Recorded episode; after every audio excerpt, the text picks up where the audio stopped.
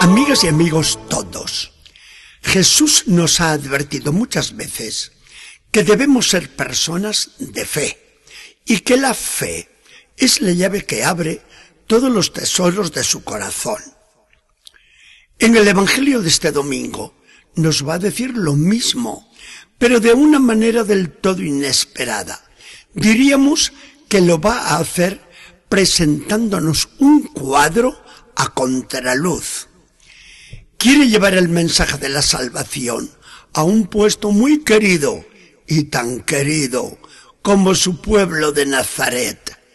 Pero la incredulidad de sus paisanos va a cerrar todas las puertas a la generosidad de ese su corazón tan delicado y sensible. Jesús llegó a Nazaret acompañado de sus discípulos. El carpintero de antes, el trabajador de los campos, el muchacho bueno y amigo de todos, viene ahora como una persona importante, pues su enseñanza, sus milagros, su fama por toda Palestina, hacen de él un personaje fuera de serie. Jesús, sin embargo, sigue tan humilde y sencillo como antes. Al llegar el sábado, se presenta en la sinagoga como lo había hecho siempre, aunque ahora lo hace no para escuchar, sino para tomar la palabra y enseñar. Y lo hace tan bien, con tanta gracia y sabiduría, que todos se quedan pasmados. Vienen entonces los comentarios obligados. Para unos, este Jesús es algo extraordinario y se dicen, pero ¿de dónde tanto conocimiento? Pero ¿cómo domina la escritura?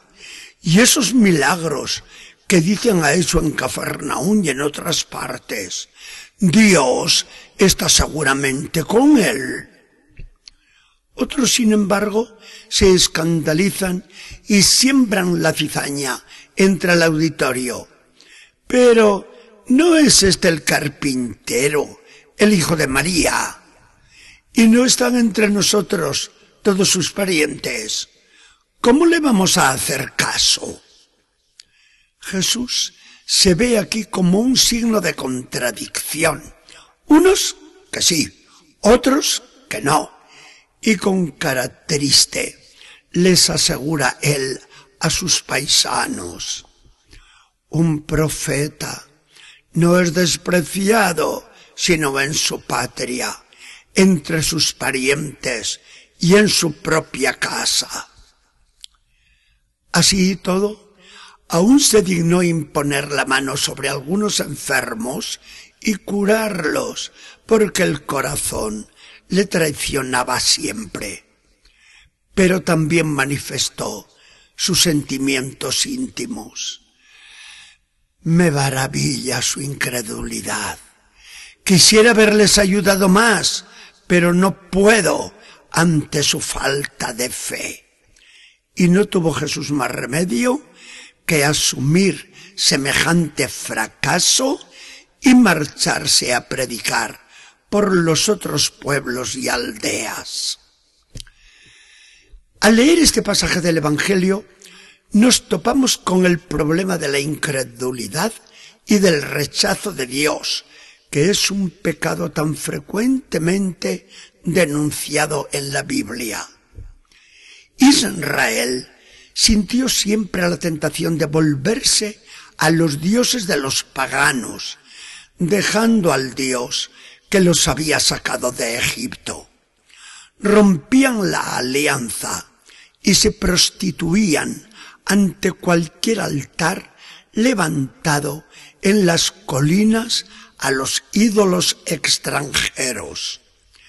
No escarmentaban con los castigos de Dios, castigos siempre amorosos, para apartarlos de esos cultos idolátricos ahora va a ser peor. Ahora rechazan a Dios que se les presenta en Jesucristo. A pesar de los milagros que hace, a pesar de su enseñanza tan bella, A pesar de todo, no creen en Jesús. Se escandalizan de él y se lo echan bien lejos. Todo esto por sus apariencias humildes. Venían a decirse que venga un Cristo fulgurante y le haremos caso. Que detenga el sol como Josué y entonces creeremos en él. Que eche bien lejos a los romanos y lo aceptaremos.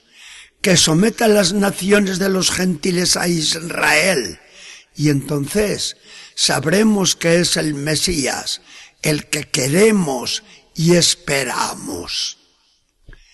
Esto pensaban y esto querían los dirigentes del pueblo. Pero como Jesús no hacía nada de esto y aseguraba que el reino de Dios tan esperado era una cosa muy diferente, se vio rechazado como Mesías, hasta que pudo decir él mismo sobre la Jerusalén incrédula. Jerusalén, Jerusalén, que matas a los profetas y apedreas a los que son enviados a ti.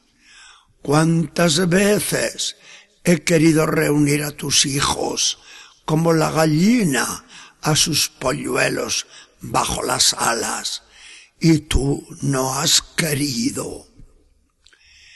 Esta podría ser nuestra situación como pueblos y como personas.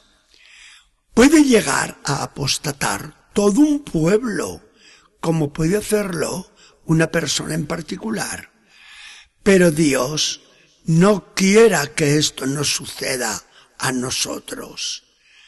Podemos tener nuestras debilidades, colectivas igual que personales, pero eso de rechazar a Jesucristo, eso no, eso jamás.